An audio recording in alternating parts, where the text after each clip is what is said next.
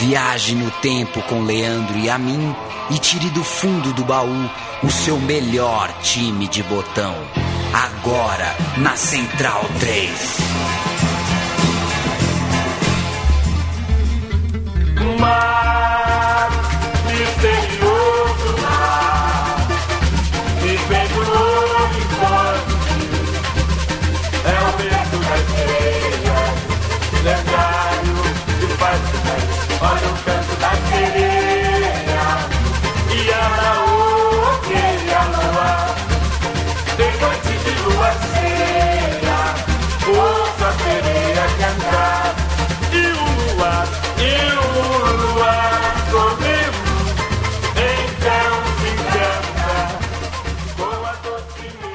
O programa Meu Time de Botão começa a sua edição 99. Você, amigo Central 3, é muito bem-vindo. Eu sou Leandro Amin. Pela próxima hora, o senhor estará na minha companhia e também na de Paulo Júnior, que voltou. Como vai, Paulo Júnior? Tudo bem, meu caro Leandro a mim? Muito boa tarde.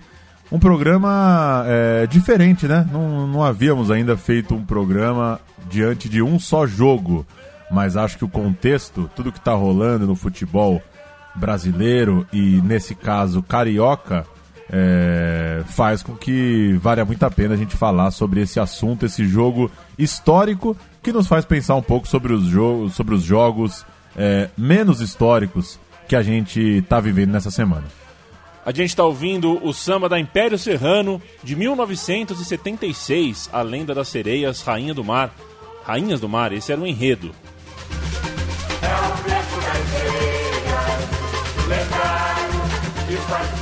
Não é preciso muito contorcionismo para que você entenda que falaremos de 76, né?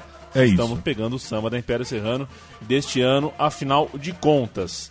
Samba da, é, de 76, reeditado em 2009 e foi por lá que a gente que a gente foi por causa dessa reedição que a gente chegou a essa ideia de abrir com o samba a partir de um post de Mauro César Pereira na época, o blogueiro da ESPN. é, relembrou esse samba para lembrar tempos de Maracanã lotado. É, 1976, Campeonato Carioca de 1976, foi um campeonato muito especial em termos de público. A gente vai falar disso daqui a pouco. Antes, acho que vale explicar o porquê desse programa, né? Exato. É, é a primeira vez que a gente faz um time de botão sobre um jogo só específico. Por que um jogo só? Porque falaremos de um Flamengo e Vasco que bateu o recorde de público do Maracanã. O recorde de público para Flamengo e Vasco. Foram declaradamente 174 mil pessoas né, no, no, no Maracanã. Mas No Borderô. no Borderô. Mas é, são inúmeros os relatos de, de, de giro, de catraca, e mesmo o, o testemunho é, visual de quem estava no estádio garante que tinham pelo menos 200 mil pessoas no Maracanã aquele dia. Então, o meu time de botão faz um contraste entre esse Flamengo e Vasco para 200 mil pessoas no Maracanã para o Flamengo e Vasco dessa semana, semana de carnaval no Brasil de 2017, em que Flamengo e Vasco se enfrentam numa semifinal de Taça Guanabara e nem o Maracanã eles têm para contar a história. A gente tá gravando esse programa na tarde de quarta-feira, 22 de fevereiro, quando todo mundo já deveria saber onde vai acontecer o Flamengo e Vasco.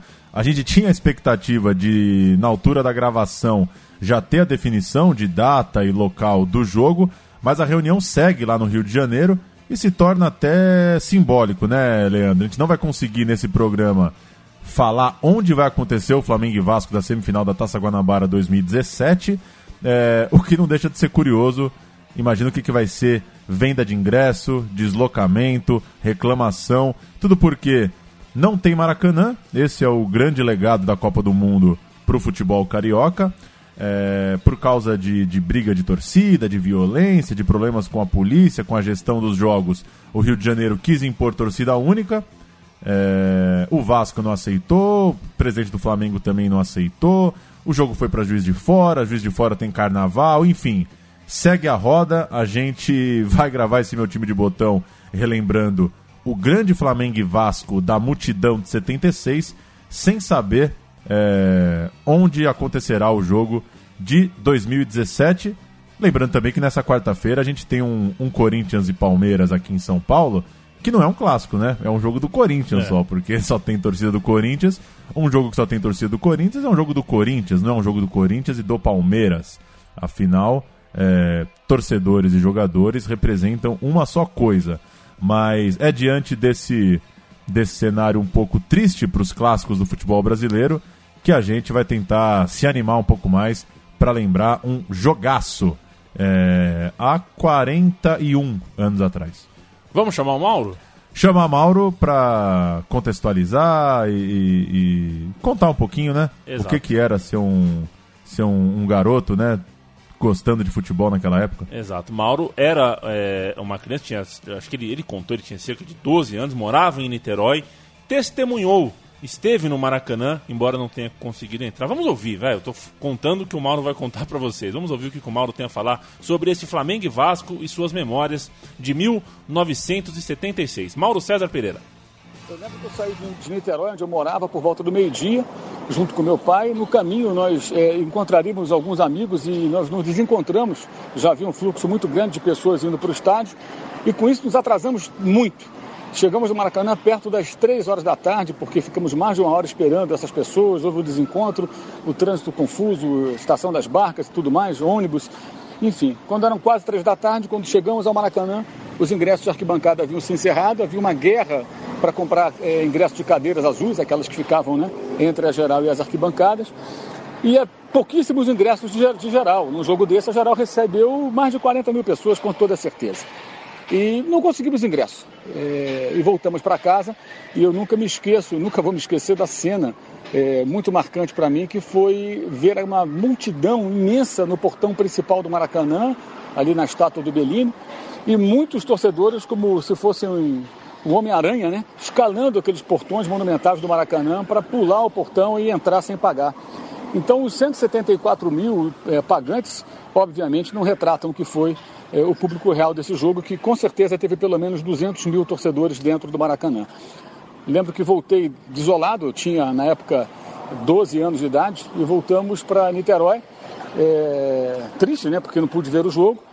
E aí paramos numa padaria para comer alguma coisa, já em Niterói, pertinho de casa, quando o Flamengo fez 1 a 0 é, e o pessoal começou a comemor- comemorar, ouvindo pelo rádio e tudo mais. O curioso é que esse jogo, com 174 mil e certamente 200 mil pessoas, pelo menos, dentro do Maracanã, dentro do estádio, ela era uma partida de turno, um jogo normal, como tantos outros são disputados é, ao longo dos campeonatos estaduais.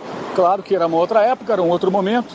Na época, o Campeonato do Rio de Janeiro, assim como o Paulista, o Mineiro, o Gaúcho, o Paranaense, o Pernambucano, tinha uma importância muito maior, é, mas foi de fato impressionante e surpreendente como um público tão grande foi aquela partida que não valia tanta coisa, né? valia só pela rivalidade e pela imensa motivação que tinham os torcedores naquele momento. né? Uma das grandes histórias do nosso saudoso Maracanã. Fundamental entender o futebol por esse prisma que o Mauro César Pereira nos conta aqui no final. É, não é uma matemática é, é, tão simples assim. Tem jogo que não vale tanto e é mais importante do que jogo que vale muito. Pois é. É, tem muito a ver com, com o momento da cidade, com, a- com o contexto do- do- dos clubes, com o contexto é, da relação das torcidas e no caso do estádio, né? Com certeza esse jogo que teremos agora em 2017 entre Flamengo e Vasco poderia valer muito mais do que vai valer de verdade. Vai acabar sendo um jogo, creio eu, se é que vai acontecer tão cedo, um jogo bem baixo astral. E aconteceu recentemente, viu, Paulo? No basquete também, entre Vasco e é. Flamengo, o estadual de basquete. A teve- cidade olímpica não consegue é, é, ter, os, ter os jogos estaduais entre seus clubes, né? Flamengo e Vasco fizeram a final do Campeonato Estadual de basquete com portões fechados e o terceiro jogo foi adiado duas vezes. Sendo que o- pelo menos três ginásios olímpicos foram inaugurados há menos de um ano no, no- no Rio de Janeiro.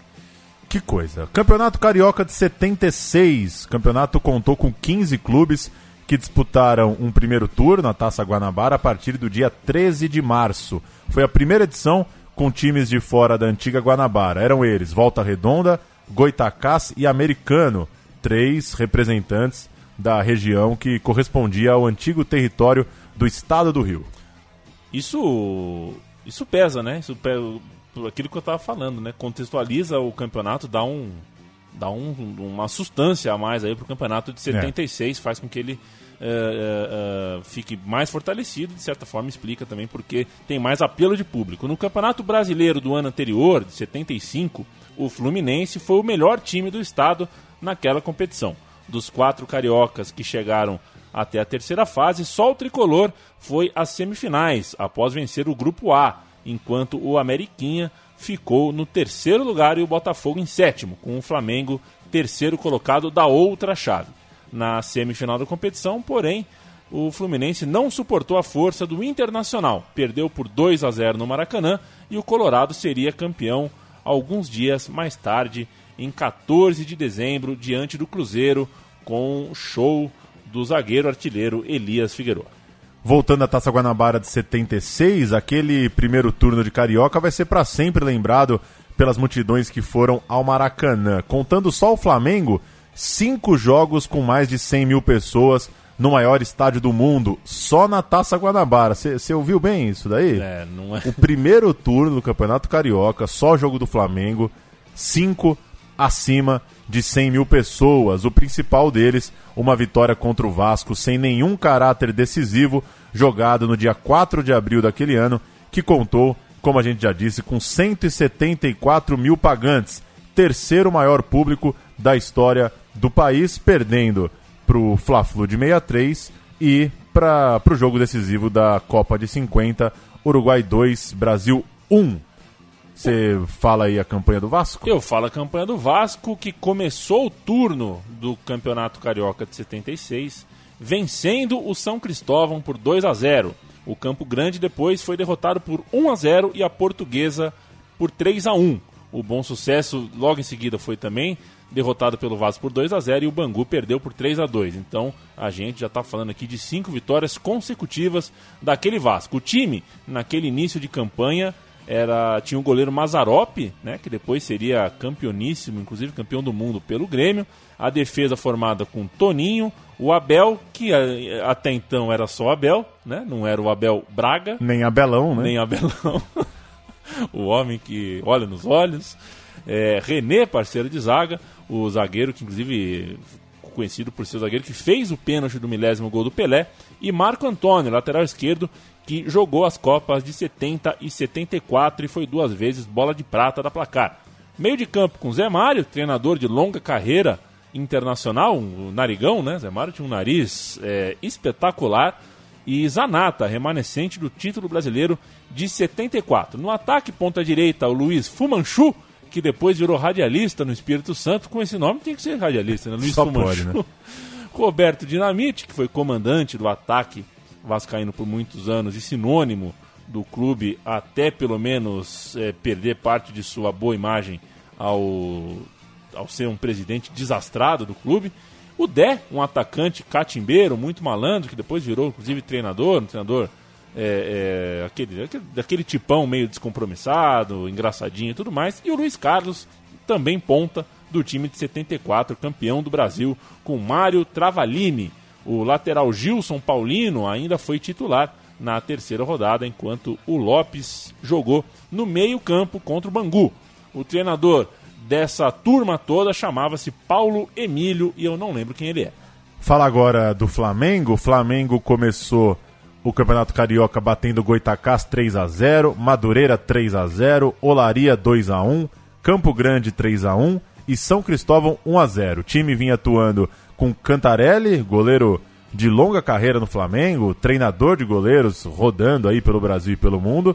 Toninho, lateral titular da Copa de 78, Jaime, é, outro zagueiro que depois seria um técnico também de sucesso, um técnico aí importante para a história recente do Flamengo. Rondinelli, né, o, o deus da raça flamenguista, e Júnior, 21 anos, já dono da posição, fechando a linha de defesa. No meio, Merica e Geraldo, o Geraldo Assoviador, a gente vai falar um pouco mais dele à frente. Caio, conhecido como Caio Cambalhota, Zico, que dispensa qualquer aposto, Luizinho, Luizinho Tombo, irmão de Caio Cambalhota, maior artilheiro da história da América. Você não conhecia o, o Luizinho É que é Tombo? muito bom, dois irmãos, né? Um é não, o são Cambalhota, três outro- irmãos, né? Quem é o O, ter- o terceiro é o César Maluco. São três irmãos. César Maluco, Caio Cambalhota e Luizinho Tom. Imagina a mãe dessa galera, né? E Tadeu completando o ataque daquele Flamengo. Luiz Paulo foi titular na terceira rodada, enquanto Zé Roberto jogou contra o São Cristóvão. A gente chega então ao grande jogo. Flamengo e Vasco com 100% de aproveitamento chegam na sexta rodada da Taça Guanabara em 4 de abril de 1976. Grandes jogos, grandes conquistas. A cereja do bolo.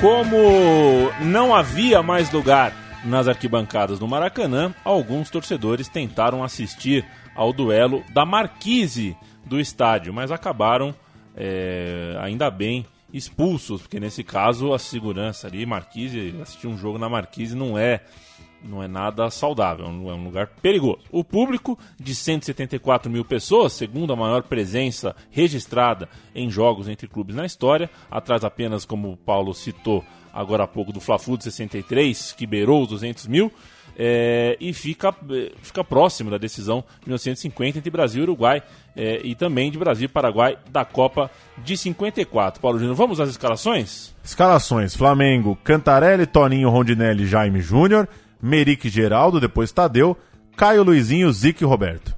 O Vasco Mazarop, Toninho, Abel, René, Marco Antônio, Zé Mário, depois Lopes, Zanata, Fumanchu e Dé, Roberto Dinamite e Luiz Carlos. Luizinho marcou logo aos 15 segundos. O Flamengo sai com a bola, vai ali trocando passes de forma despretensiosa, até que o Zico vai para cima, serve o Geraldo, o Geraldo só rola para trás, o Luizinho faz 1 a 0. O Zico marca duas vezes na segunda etapa, primeiro no bate-pronto e depois cobrando um pênalti sofrido por Luizinho, pênalti que sai de um lindo passe de calcanhar do próprio Zico e já no fim o Dé diminuiu para o Vasco. A gente tem isso também para ouvir a descrição dos lances, um vídeo aí no YouTube com os melhores momentos, é, com, esse, com os lances dos gols, na verdade, desse Flamengo 3, Vasco 1. Que loucura, né? Quer dizer, um gol aos 15 segundos. Quantas mil pessoas não viram esse gol, né? Não, e o gol tá podia ser em qualquer minuto que muitas mil pessoas não viram nada. Você imagina o que, que é quatro pessoas num degrau, né? Pois é, gol aos 15 segundos é, para marcar um jogo histórico mesmo. Vamos ouvir então ah, os gols Flamengo e Vasco 1976.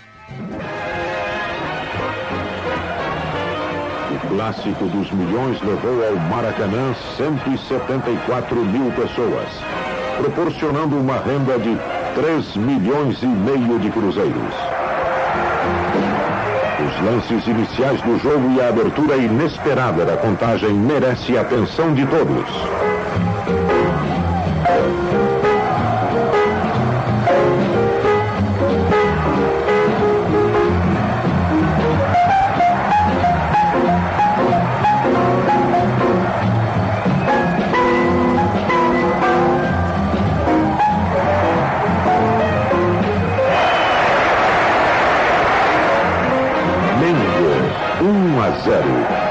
Luizinho aos 15 segundos. Um fato curioso é que os dois gols mais rápidos do futebol brasileiro foram marcados justamente contra o Vasco. O ataque Cruz Maltino não passa por Cantarelli. Será que é mesmo? A ineficiência do ataque vascaíno talvez tenha acontecido em função da excessiva marcação a Zico e o descuido com Geraldo. Após o gol relâmpago, Luizinho teve calorosas recepções. E Zico fazendo das suas. É, parecia faltar mais lenha no expresso vascaíno. A falta de cobertura dos pontas levou o Flamengo a dominar facilmente as investidas de Roberto e Dé. A partida reuniu as duas maiores torcidas deste Rio maravilhoso. Ademir dá sua bronca. oportuna intervenção de Rondinelli. Zico, o príncipe que vai ser rei, não deu chance a Mazarop.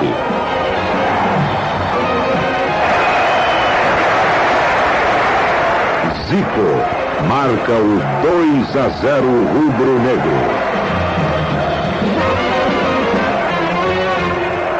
O toque de calcanhar de Zico, que está sendo linha de frente na área adversária, avisa que vem lance perigoso.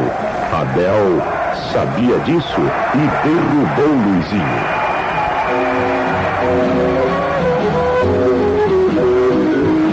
E quando Zico cobra, já se sabe o resultado.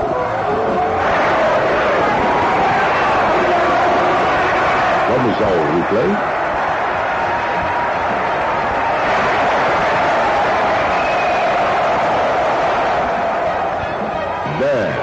Faz o gol de honra do Vasco. Só para contextualizar aqui a coisa dos públicos, porque não tem assim uma, uma lista tão bem resolvida em relação a isso. É, há quem considere que o maior público da história do Maracanã é Brasil 1, Paraguai 0, de 69, 183 mil pagantes é, nesse jogo. Flamengo 0, Fluminense 0 de 63, 177 mil pagantes. E Flamengo 3, Vasco 1 de 76, esse jogo que a gente está contando a história, seria o terceiro com 174.770 pessoas. Agora, há também quem considere que o jogo final da Copa de 50, por mais que eram 173 mil pagantes, por causa de imprensa, de convidados, aquela coisa toda de jogo decisivo de Copa, ele seria o maior público. Então, por uma lista de pagante, esse Flamengo e Vasco poderia ser considerado é, o terceiro.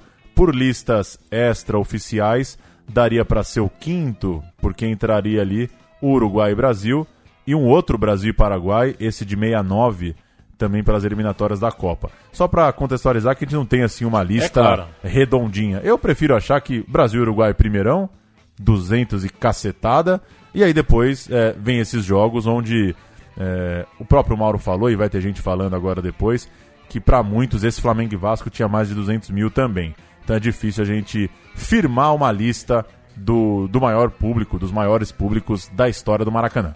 Em campo, o Flamengo fez três, o Vasco fez um. O Flamengo levou os pontos da partida e continuou invicto na contenda. E os jornais destacaram é, com, com sublinhado, negrito e o que mais tinha direito. Itálico. E itálico. A renda do jogo: 3 milhões e 500 mil cruzeiros. Sendo que o Flamengo, como vencedor, levou 1 milhão e 470 mil dest- destes cruzeiros. A crônica de João Saldanha no Jornal do Brasil também falou do público, eh, citando com, com eh, dando ênfase para o que a gente tinha, pro, pro, o Rio de Janeiro e o Brasil viram naquele, naquele estádio, naquele dia, aquela multidão, com o próprio, já abrindo aspas, né, como o João Saldanha disse, uma multidão presente que deixa os times nervosos, se bem que é verdade que com multidão não há condição do jogo ser fraco, e foi um jogo, na verdade, muito bom. Concordo com ele, viu, Leandro? Com 200 mil não dá pro jogo ser ruim, né? Você tem que... Você, ah, você relativiza tudo que você Exato. tá achando de bom e ruim, né? Exato, a atmosfera conta muito, né? Conta acho que tudo, né? A gente, você não tava por essas bandas, certamente não viu o jogo do Tucumã pela Libertadores em casa. Um jogo horrível entre Tucumã e Elo Nacional. Mas um jogo delicioso de se assistir, É. porque é primeira vez que o Tucumã joga um campeonato internacional, o estádio tava apinhado de gente. Tava entupido, igual meu nariz. entupido de gente. Vai- um dia vai- alguém vai dizer que tinha 200 mil pessoas lá em Tucumã também. O texto ainda relatou que o jogo podia ter batido o recorde histórico do Fla-Flu, mas o Maracanã só permitiu a venda de 100 mil ingressos. Depois, eh, a, a organização do estádio cedeu e abriu para 117 mil pagantes. Outra aspa. O pior está acontecendo com a turma da geral. Vários ficaram feridos com a chuva de latas que são atiradas da arquibancada. Para surtir mais efeito, vão sempre cheias de um líquido que não parece cerveja nem refrigerante. Os Chegamos no, no berço da cascata do copo, Do de, copo mijo. de mijo, Basicamente, quando alguém te fala Você não gosta de arena? Você diz não gosto. Você gostava do copo de mijo? Tá aí. João Saldanha provando que existiu, mas agora lata é sacanagem, né? Sacanagem, que ela chega, chega Eu odeio as proibições, né? Tá um saco viver, né? Mas assim, lata no estádio, eu acho que eu concordo com essa, É. com essa proibição. É, eu, eu vi uma vez no jogo de Vars em São José dos Campos, e era, o- Ah. era o Dedé, hein, meu primo em campo. Ele fez o gol e fe- tirou a chuteira, fingiu que era um. um, Um celular? Aham. E a torcida do adversário tava ameaçando jogar no gramado lata cheia. Lata, Lata de cheia. cerveja, latas na mão, assim e tal. Deu uma, uma briga Um feia. ali. bafafá, né? Se, se voa lata cheia, fechada na cabeça do caboclo na geral, Vem com tudo. mata um. O texto de Marcos de Castro já abre com impressionante público visto eh, no dia anterior. Abre aspas para ele. Se calhar de ter um novo Flamengo e Vasco a decisão do Campeonato Carioca, é preciso ampliar o Maracanã ou fazer um novo estádio, bem maior. Foram ao Maracanã seguramente umas 200 mil pessoas e pagaram ingresso quase 175 mil. Mas havia gente onde se imagine que pudesse caber gente e onde não pudesse também. Isso provocou uma justíssima invasão das cadeiras, pois não havia outro jeito. E se pôde ver o que há muito tempo não se via, as cadeiras também literalmente lotadas. Também havia gente nas marquises, muita gente. Mesmo assim, houve uns 3 mil pagantes a menos em relação ao jogo entre clubes de maior público no Maracanã, o Fla-Flu final de 63, com 178 mil. Francamente, como havia menos gente ontem, eu não entendo, mas volto a repetir, foi um jogo de meio de primeiro turno. Relato muito legal, né? De, de, de, de quem conhece o estádio e sabe fazer suas contas ali também, Ah, né? é preciso dizer, né? É, é o Marcos de Castro escrevendo um texto para um jornal, correto? é Formal. é, chamando a invasão das cadeiras sociais de justíssima. né? Quem escreveria hoje, né? Quem, quem compactuaria com isso hoje, né? Não, não fazendo juízo de valor dos que hoje corretamente não, é, é, não são a favor de invasões de estádio, né? Mas é isso, são, são recortes de tempo, são contextos. Em 76, E ele é ele mesmo, né? Você sabia, né? o Marco de Castro é o Marco de Castro. É o pai do Lúcio, né? É o pai do Lúcio de Castro. Também. Pois é, você tem em 76 um jornalista escrevendo no jornal que uma invasão de cadeira é justíssima, você consegue entender um pouquinho mais do, do mundo e do futebol que vivíamos à época. Flamengo e Vasco se reencontraram na final do turno, pouco depois. E deu Vasco aí, então, nos pênaltis. O Vasco venceu por 5 a 4 o jogo, digamos assim, que valia mesmo, que valia a taça. O jogo terminou 1 a 1 e o Vasco venceu nos pênaltis. No segundo turno, o Botafogo foi o vencedor, enquanto o terceiro, sim, teve terceiro turno. O campeão foi o Fluminense. Então, deu Vasco um, Botafogo no outro e Fluminense no outro. A fase final se deu em um quadrangular entre as quatro melhores campanhas. Os três campeões. E o Flamengo- campeão da, do grupo dos perdedores, que, Exato. que é uma beleza Que de foi- regulamento. Maravilhoso, né? Que foi o América, quer dizer, o Flamengo ganhou o jogo do, do, do, do super público, mas não figurou nem na semifinal do campeonato daquele ano, que acabou vencido pelo Fluminense, Paulo Júnior. Fluminense bateu o Vasco no jogo decisivo por 1 a 0 o gol do artilheiro do campeonato, Doval, fez 1 a 0 Argentino. na prorrogação, ele mesmo, Fluminense acabou campeão. Fluminense da máquina tricolor de Carlos Alberto, Paulo César, Rivelino, novamente campeão carioca, mas no brasileiro pararia no Corinthians nas semifinais. Olha, mais assunto de multidão aí. É, invasão corintiana no Maracanã. É mais ou menos tudo naquela época. Não à toa, é, o ano é sempre lembrado como um ano de explosão no maior estádio da história do país. E a gente tem áudio da final da Taça Guanabara, o reencontro então. Flamengo e Vasco se reencontrando, um a um. Dessa vez o Vasco venceu nos pênaltis. Gaúcho. Sai Cantarelli. René. Agomar. Marca pênalti contra o Flamengo de Jaime sobre Pé. Ou aberto, né? Rondinelli sobre o jogador Roberto. Uma falta sem bola dentro da grande área. Portanto, é falta. Falta é marcada. Se dentro da grande área, é pênalti. Perdeu a cabeça o Rondinelli. Se os senhores se relembrarem da, da jogada, eu vou reconstituir. A bola veio alta, o Roberto saltou junto com o goleiro e com o Rondinelli. Chocou-se com o Rondinelli. Quando ele vinha voltando, os dois entraram ombro a ombro e aí o Rondinelli agrediu dentro da área.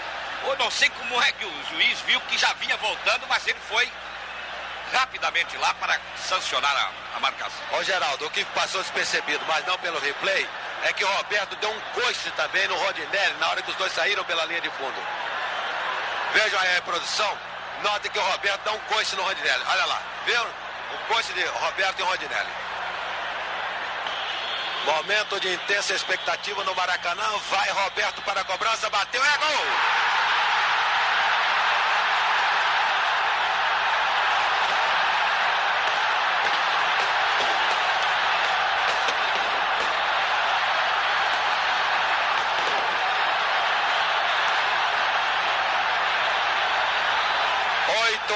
Minutos da etapa inicial.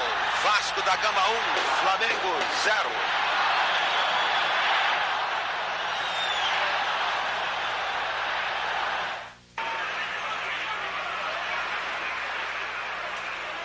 Ganhou Edu de Luiz Carlos. Passou. Tocou. A Geraldo invadiu. É gol!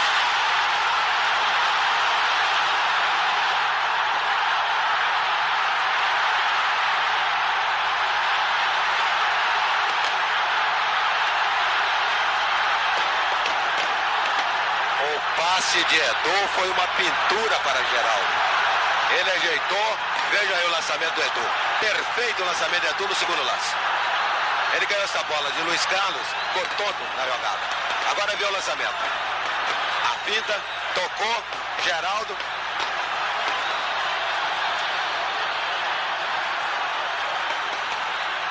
Eu não sei, eu tive a impressão de que o Bandeira acionou o seu bastão nesse lance. Eu tentei prestar atenção. Botão por botão. E aí eu penso, né? Por que gritam os narradores de hoje? Talvez porque eles não tenham essa opção, né? De deixar uma multidão de Pois 150 é. mil pessoas. Porque se você tem um Maracanã comem- gritando gol, você não precisa Pois narrar, é. né? Você só deixa o áudio, né? E por que gritam tanto, né? Aliás, um abraço pro meu amigo Gabão, lá de Belo Horizonte, é, que a mãe dele me revelou que ele almoça assistindo programas esportivos e ela sempre pergunta por que, que eles estão bravos? Não é futebol? Por que, que o povo tá bravo? Tá gritando, tá encarando, tá respondendo grosseiro, né? É só futebol, né? É muito estranho. É muito. Tá cada vez. É um comportamento muito. É assim, o programa é um sofá, sabe? Não é? um- É, então, às vezes. Todo me, mundo louco, né? É, me lembra. Tá me lembrando cada vez mais peças de teatro de humor pastelão, assim, onde as É. pessoas gritam só por gritar mesmo, enfim. Pois é, aqueles casais que gostam de brigar gritando, né? Pra. Ah, escândalo, eu também acho. Exato. Sabe quando você estava fora, Paulo Júnior? Ah. É, muita gente veio aqui, a gente grava né, duas dezenas de programas aqui semanalmente, muitos pediam assim, caneta, né? Não tinha caneta. Hum. Olha o que tem de caneta hoje aqui. Vocês querem caneta? Olha o que tem de caneta no copo hoje. Coisa, hein? Caramba, atenderam o meu pedido aqui. Colocaram, tô vendo umas 30 canetas aqui, uma para cada um que vier é, gravar na Central 3. Muito bem, muito bem. A retaguarda da Central 3 é muito esperta. A gente Botão fez... por botão. É, pois é. Afinal de contas, já veio a vinheta e a gente tá aqui jogando conversa fora. O botão por botão vai hoje fazer uma homenagem muito especial, Paulo Júnior. Hoje uma homenagem a Geraldo Assoviador. Como a gente trata, tá tratando de só um jogo e a gente já detalhou ali um pouco do, da carreira, da, da característica de cada jogador na escalação desse Flamengo 3 Vasco 1, vamos contar um pouco a história de Geraldo Assoviador, história bastante conhecida, talvez menos para os mais jovens. Em 26 de agosto de 76, o Geraldo morreu aos 22 anos e deixou o futebol brasileiro muito mais triste, sem uma das suas maiores revelações da época. Nascido em Barão de Cocais, cidade próxima a Belo Horizonte, ele foi ao Rio de Janeiro tentar a sorte e logo se destacou campeão carioca em 74, convocado para a seleção brasileira em 76 e uma das esperanças do Brasil para boas atuações na Copa de 78. E aí vem o apelido, né, Leandro? O apelido Geraldo Assoviador, é, ele ganhou o dito cujo porque tinha uma mania curiosa. Ele vivia assoviando, inclusive dentro de campo. Imaginou já um, um- um meio-campista que vai passando por você e assoviando ainda? Tipo Godines, assim. Tipo Godines. O Zico chegou a dizer, numa entrevista é, posterior à sua carreira, que o Geraldo assoviava a música Your Song, do Elton John. Será que eu tenho ela fácil aqui? Tem ela fácil. É. Enquanto você procura, eu sigo a história. O último jogo do Flamengo no Campeonato Carioca de 76 foi em 15 de agosto. Flamengo, é, como a gente falou antes, ficou fora do quadrangular que começou no dia 21. Pouco depois, no dia 25, Geraldo foi internado em Ipanema para operar as amígdalas por conta de uma inflamação crônica na garganta. A cirurgia acabou não realizada, ele voltou para ser internado na manhã seguinte e passou por uma aplicação de anestesia geral. 20 minutos depois da, da cirurgia, o coração de Geraldo parou. Às 10 e meia da manhã, ele morreu vítima de um choque anafilático causado pela anestesia. O velório no Flamengo aconteceu dias depois, além de um amistoso. Foi organizado no Maracanã entre Flamengo e seleção brasileira. O time de Zico venceu por 2 a 0 e a renda foi doada à família de Geraldo. O Geraldo assoviar em campo, mas assoviar Your Song, né? Que É não muito, é muito legal, né? A música meio. Não dá pra assoviar. E é claro que eu não vi muito pouco do Geraldo em campo, mas são muitos. É... Comentário é, é sempre comentário, é sempre ali no calor. Mas você pega vídeos no YouTube do Geraldo, por exemplo, tem muito comentário falando assim, ó, ia ser maior que o Zico. É claro que é, é um comentário ali emotivo, assistindo ao vídeo e, e, e um pouco, talvez, é, uma, né, uma, uma tristeza por não ter visto a carreira dele despontar, mas o que é fato é que o Zico era muito fã do Geraldo dentro de campo. O Zico sempre reconhecia o Geraldo como é, a grande referência dele em campo.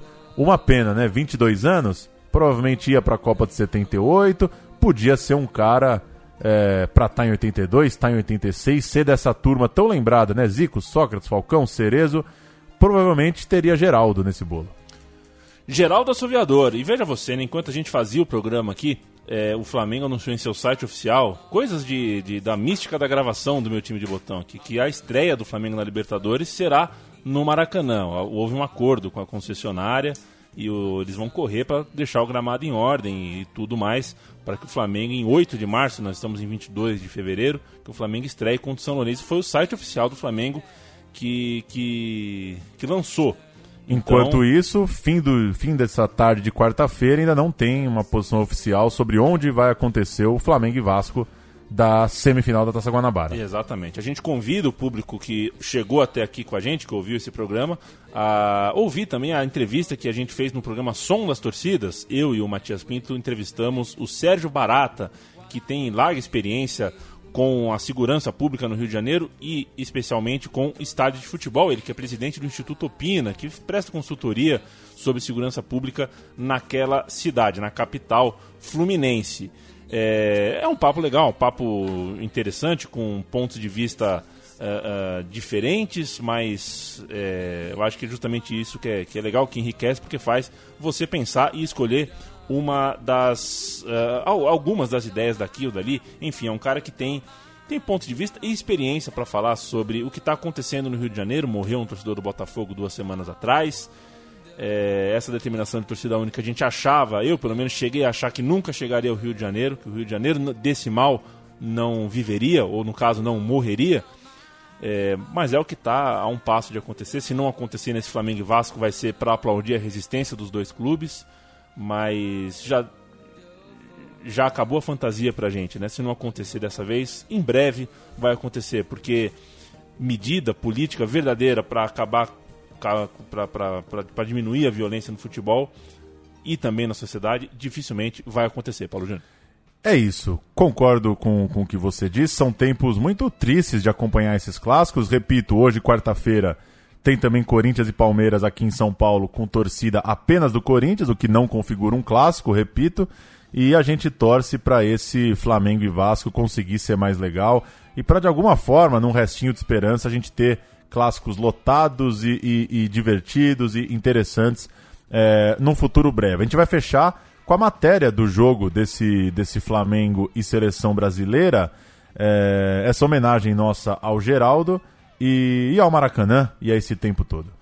Perfeito. A gente, eu mando um abraço pro Biratan Leal, sabe o Paulo Júnior? Biratan Leal ouviu o último programa sobre o Olympique de Marselha, campeão europeu. O Biratan Leal é o nosso parceiro aqui e uma enciclopédia. E ele faz questão que a gente faça aqui uma pequena correção que em relação a um jogo do Milan naquela competição. A gente mencionou aqui que o Olympique fez 4 a 1 no agregado sobre a equipe italiana, sendo o segundo jogo 3 a 0 mas esse 3 a 0 na verdade foi um WO. A gente contou essa história do WO no meu time de botão do Estrela Vermelha, que enfrentou o, o, o, o Milan naquela ocasião. Eu, a gente falou que foi 3 a 0 mas WO é WO, 3 a 0 é 3 a 0 A gente espera que o clássico carioca entre Flamengo e Vasco nem chegue perto, como chegou a ser cogitado que chegaria de um WO, porque o Vasco se prontificou a não jogar se não houvessem as duas torcidas no estádio. Então, sem mais delongas, vamos terminar este programa. Obrigado, viu, Paulo, pela companhia, como sempre. Obrigado por quem nos ouviu até agora. Obrigado ao Mauro César pela participação. E como é que é o áudio mesmo? É o áudio do jogo entre Flamengo e Seleção, né? Flamengo e Seleção, o jogo em homenagem a, a Geraldo Assoviador, a renda foi para a família. O Flamengo bateu a seleção brasileira naqueles dias, né, de homenagem, mas também de, de futebol e de certa forma de alegria no Maracanã. Valeu. Impossível apagar aquele outubro de 1976. O encontro entre o time mais popular do país e a seleção mais vitoriosa do mundo. Um jogo motivado por lágrimas. Uma partida que a gente não gostaria de ter feito, não. Que a gente não gostaria de ter feito. Contagem. Um, dois, um. Progressiva para um time histórico.